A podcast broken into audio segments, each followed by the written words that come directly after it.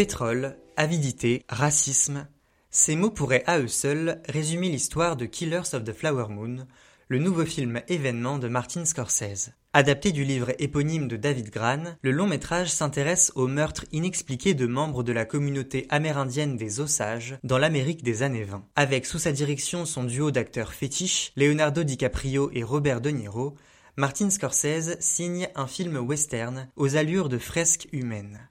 Mais sur le chemin, il y a quelques accros. Les projecteurs d'écran s'allument lentement. Bande annonce. À qui c'est cette terre, Henri? C'est ma terre. Le voilà enfin, notre héros de guerre est de retour au bercail. T'as bien fait de revenir ici parce qu'ici, les Osages sont les meilleurs. Les plus magnifiques créatures au monde. Mais ce sont des gens avisés.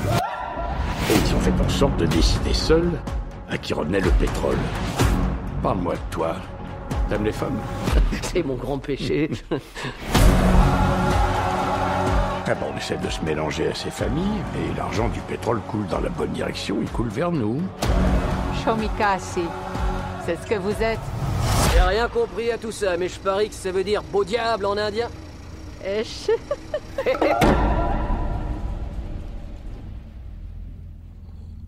Pourquoi vous êtes venu?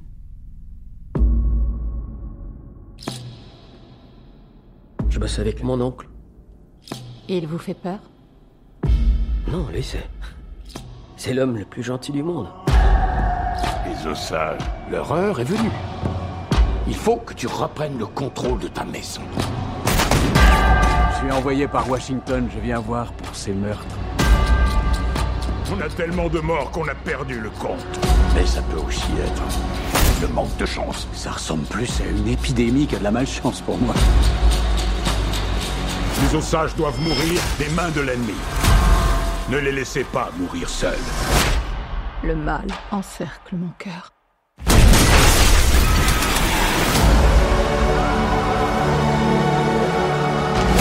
Faut que tu restes à ses côtés. Des fois où je me demande si tu m'aimes encore. Bien sûr que je t'aime encore. Alors tu ces hommes blancs qui ont tué ma famille. Et elle a dit qui elle redoutait le plus?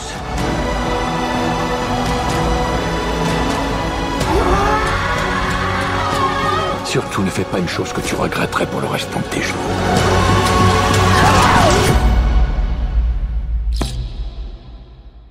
Il me reste plus que ça à dérurer, alors un de plus, un de moins.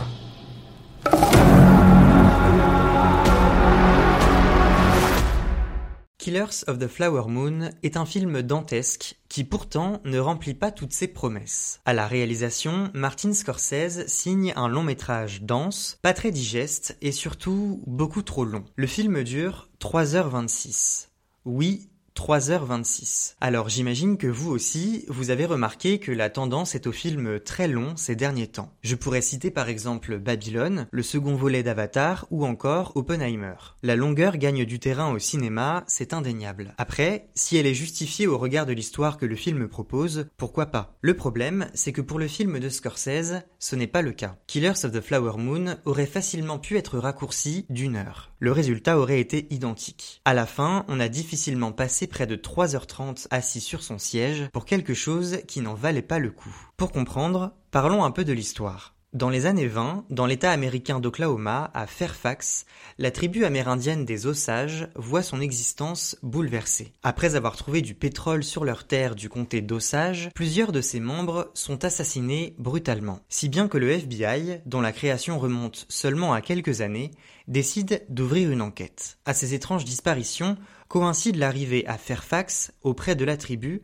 d'Ernest Burkhardt, un vétéran de la Première Guerre mondiale, incarné par Leonardo DiCaprio, et qui est à la recherche d'un travail. Il rend visite à son oncle William Hale, installé dans le coin. Celui-ci, incarné par Robert De Niro, lui propose de devenir chauffeur de taxi, ce qu'il accepte. Au détour d'une course, Ernest rencontre Molly, une femme osage diabétique qui vit avec sa mère. De fil en aiguille, le nouvel arrivant va se faire une place au sein de la communauté. Il épouse Molly et s'installe avec sa grande famille. Sauf qu'entre-temps, il a appris par son oncle que les Osages vivent sur une terre pétrolifère et donc source de richesse. Et la tribu vit depuis quelque temps des drames sans discontinuer. Plusieurs Osages ont été retrouvés morts, assassinés. Ce contexte posé, le lien semble assez facile à établir entre les différents événements. Martin Scorsese s'amuse à se passer de toute tension autour d'un mystère qui aurait pu être exploité, mais qui, en réalité, n'a pas lieu d'être. Le film ne se concentre pas sur l'identité des auteurs de ces exécutions,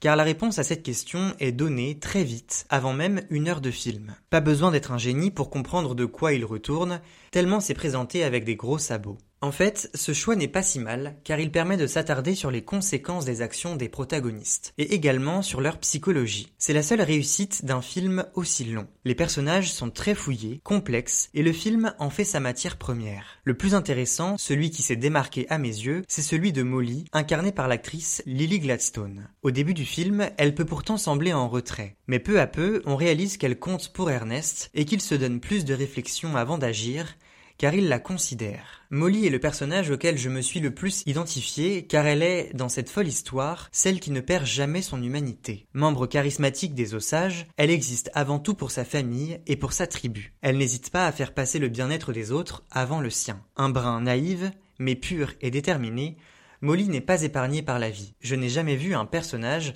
attirer autant les drames et les malheurs comme elle. Sa résilience face aux épreuves ne la rend que plus admirable et courageuse. Son personnage est l'un des points forts de Killers of the Flower Moon. Comme je l'ai dit, le film est peu digeste, principalement à cause de sa longueur. La première heure se tient plutôt bien, la dernière heure fait office de conclusion solide. Le problème, c'est ce qu'il y a entre les deux. L'histoire avance au ralenti et ça endort le spectateur. Bien qu'il soit un western moderne, Killers of the Flower Moon n'est pas un condensé d'action. Scorsese a privilégié la discussion plutôt que la violence. Cela peut paraître paradoxal pour un film qui raconte le génocide d'une tribu amérindienne. En réalité, les longues conversations entre Ernest et Molly ou Ernest et William en disent beaucoup plus que les exécutions sommaires sur la domination des Blancs sur les Amérindiens. Parce qu'il n'est pas vraiment question d'autre chose dans le film de Martin Scorsese. Derrière l'exploitation de pétrole et la recherche d'argent, le racisme est totalement décomplexé. En s'attardant sur la psychologie vénale d'un oncle et son neveu, le réalisateur expose la cruauté de leurs objectifs sans non plus tomber dans le manichéisme. Reste que les Amérindiens sont les victimes de l'histoire et le film le montre sans forcer.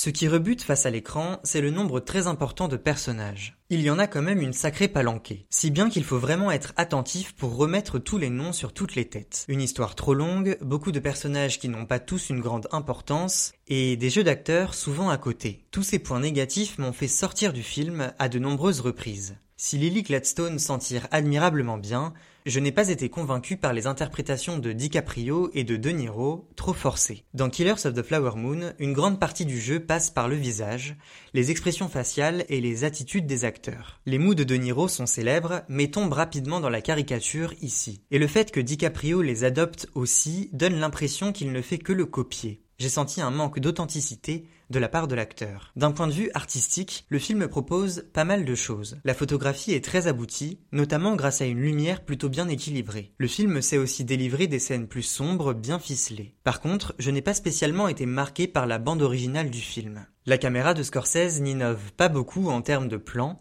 Killers of the Flower Moon compte beaucoup de plans larges. C'est un film qui donne toute sa place à l'espace, comme si la ville de Fairfax constituait un personnage à part entière. Il y a un plan séquence de qualité, visuellement réussi au début du film. Il présente plusieurs membres de la tribu Osage en embarquant dans la maison de Molly. J'aurais aimé voir plus d'originalité dans les plans proposés, ne serait-ce que pour me sortir de l'ennui d'une histoire bien trop longue.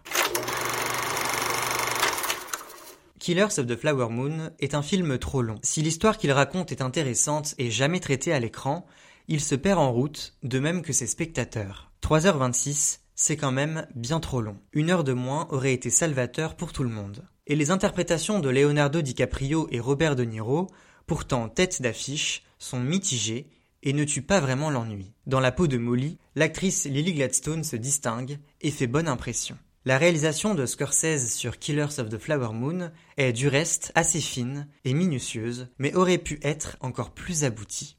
Dans le prochain épisode d'écran, on reviendra sur le drame britanno-franco-belge The Old Oak, réalisé par Ken Loach avec Dave Turner et Ebla Marie. D'ici là, N'oubliez pas d'aller au cinéma.